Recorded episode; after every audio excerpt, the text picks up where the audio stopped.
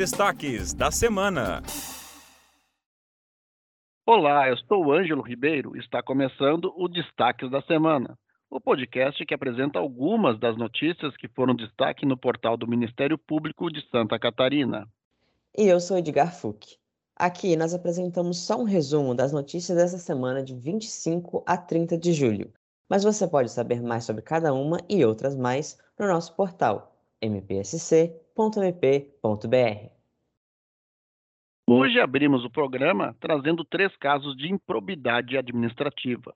Os prefeitos de Guaraciaba, Princesa e Irati, assim como empresários e servidores envolvidos, tiveram bens bloqueados pela Justiça a pedido do Ministério Público de Santa Catarina. Em Guaraciaba, no oeste do estado, quase 2 milhões de reais em bens do prefeito Valdecir Dorigon e do ex-prefeito Roque Luiz Meneghini foram bloqueados.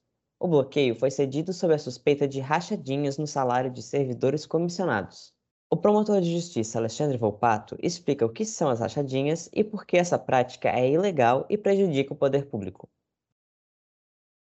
A rachadinha como é conhecida popularmente, consiste numa prática de exigir que o servidor público de cargo em comissão transfira parte de seu salário para a pessoa que lhe contratou. Essa exigência faz com que o detentor de cargo público não tenha escolha, sob pena de perder o cargo. Assim, essa conduta, além de nociva ao próprio serviço público, pois pode desmotivar o servidor no seu trabalho, ela também pode influenciar na contratação de alguém não capacitado para a função, mas que aceite pagar essa exigência. Desta forma, o agente que exige essa vantagem, ele enriquece ilicitamente, infringindo a lei de improbidade administrativa e também incide no crime de concussão no artigo 316 do Código Penal, que é exigir para si ou para outro, direto ou indiretamente, em razão da função pública que exerce, uma vantagem devida, com pena de reclusão até 12 anos e multa.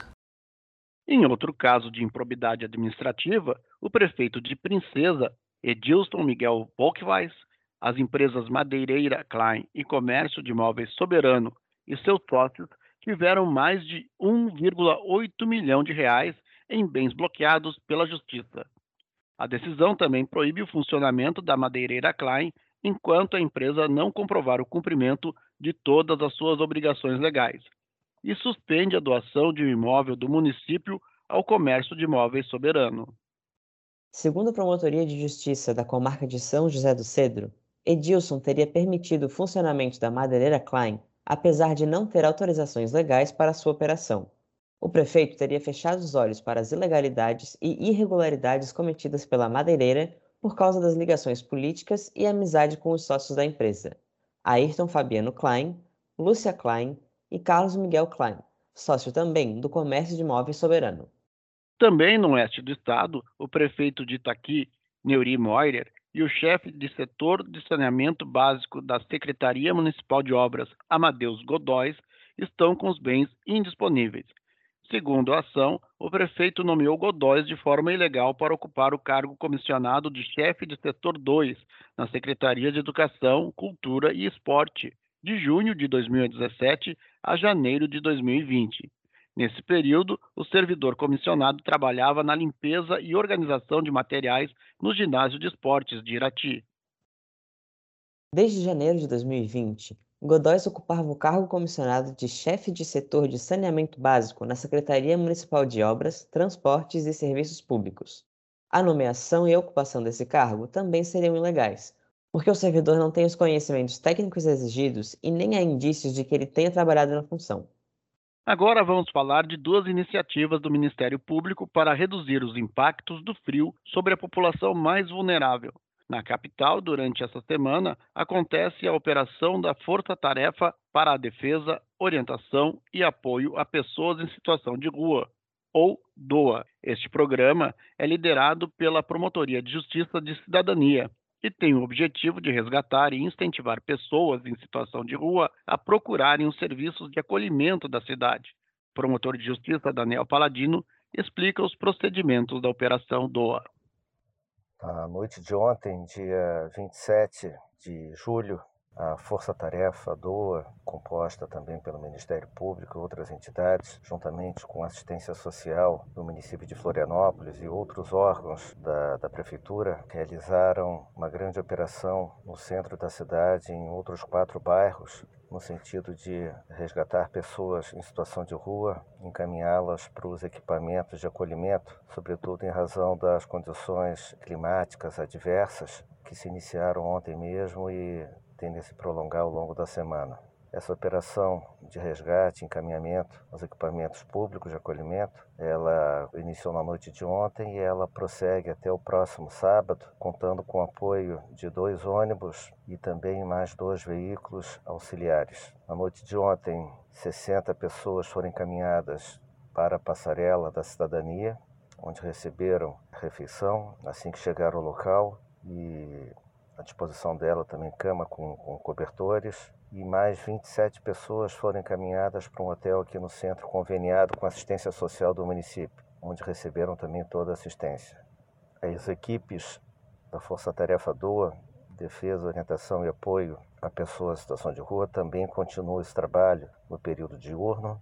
Foi assim na segunda-feira, foi assim na terça e hoje, durante todo o dia, percorrerão inúmeros bairros da cidade a fim de orientar as pessoas e tentar seduzi-las voluntariamente a procurarem a passarela da cidadania e outros equipamentos de acolhimento aqui instalados na cidade. Indo para Joinville, a Promotoria do Meio Ambiente recomendou ao município que animais em vulnerabilidade e seus tutores sejam protegidos do frio. A promotora de justiça Simone Cristina Schultz explica a recomendação encaminhada ao município na última segunda-feira.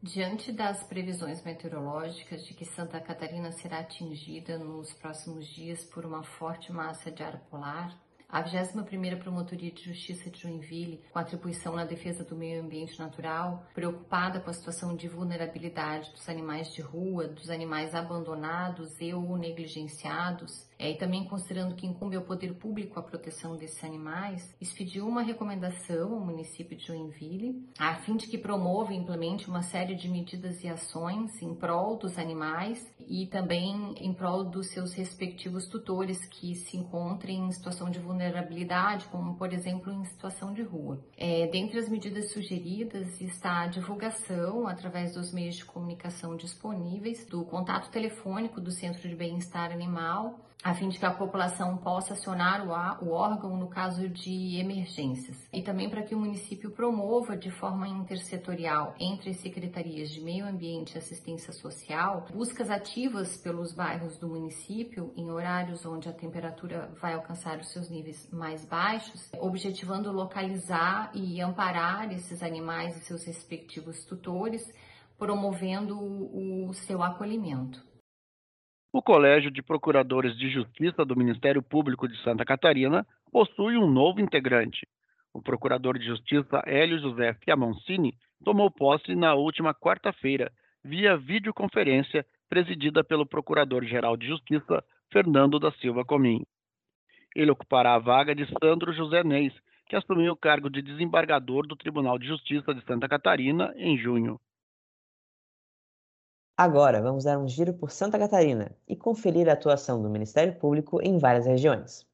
Justiça atende o pedido do Ministério Público e o Estado é obrigado a receber presos provisórios ou definitivos em suas unidades penais, sob pena de aplicação de multa de um milhão de reais em caso de descumprimento, a ser revertida para o Fundo de Reconstituição de Bens Lesados. Aos servidores públicos que descumprirem a decisão, a multa será o valor equivalente a 20% de seu salário, a ser descontada em folha de pagamento, que também será revertida para o fundo. Em Guatambu, foi condenado a 18 anos e 6 meses de prisão o homem que matou uma adolescente de 15 anos e queimou as provas do crime em maio de 2018. O Conselho de Sentença condenou o réu por homicídio qualificado por impossibilitar a defesa da vítima, além de seis meses de detenção e ao pagamento de 30 dias multa, no valor de um trigésimo do salário mínimo por dia, por ocultação de cadáver, e por induzir o juiz ou perito a erro, ao modificar a cena do crime. O réu não poderá recorrer em liberdade, mas a decisão é passível de recurso. Também foi condenado o homem que matou a ex-companheira em Balneário Camboriú. O crime aconteceu em abril do ano passado e a pena foi fixada em 16 anos de prisão pelo Conselho de Sentença do Tribunal do Júri da Comarca de Balneário Camboriú, em regime inicial fechado. O crime se enquadra em feminicídio qualificado, por motivo torpe, dificuldade de defesa da vítima e por ter sido praticado no contexto de violência doméstica contra a mulher. Em Canelinha, a mulher acusada de matar uma grávida para roubar o bebê que estava na barriga dela será julgada por júri popular. A acusada será julgada pelo suposto crime de homicídio doloso da mulher grávida, qualificado pelo motivo torpe, pela dissimulação, por ter sido praticado de forma que dificultou a defesa da vítima e com um meio cruel para possibilitar a prática de outro crime, o roubo do bebê que estava na barriga dela, feminicídio e outros crimes. E para finalizar, a Casan comunicou que ampliou sua rede na parte continental de Florianópolis. A companhia concluiu a instalação da nova rede de coleta e tratamento de esgoto no bairro Monte Cristo. A obra, acompanhada pelo Ministério Público, tem cerca de 1.900 metros, passando por 211 residências e uma estação elevatória. Assim chegamos ao final de mais um programa. Esta foi a edição dos destaques da semana de 25 a 30 de julho do Ministério Público de Santa Catarina. Eu sou o Ângelo Ribeiro. E eu sou Edgar Fuch. Acompanhe a atuação do Ministério Público de Santa Catarina em seu dia a dia. Acesse o nosso portal e leia muitas outras notícias. mpsc.mp.br. Bom fim de semana e até mais!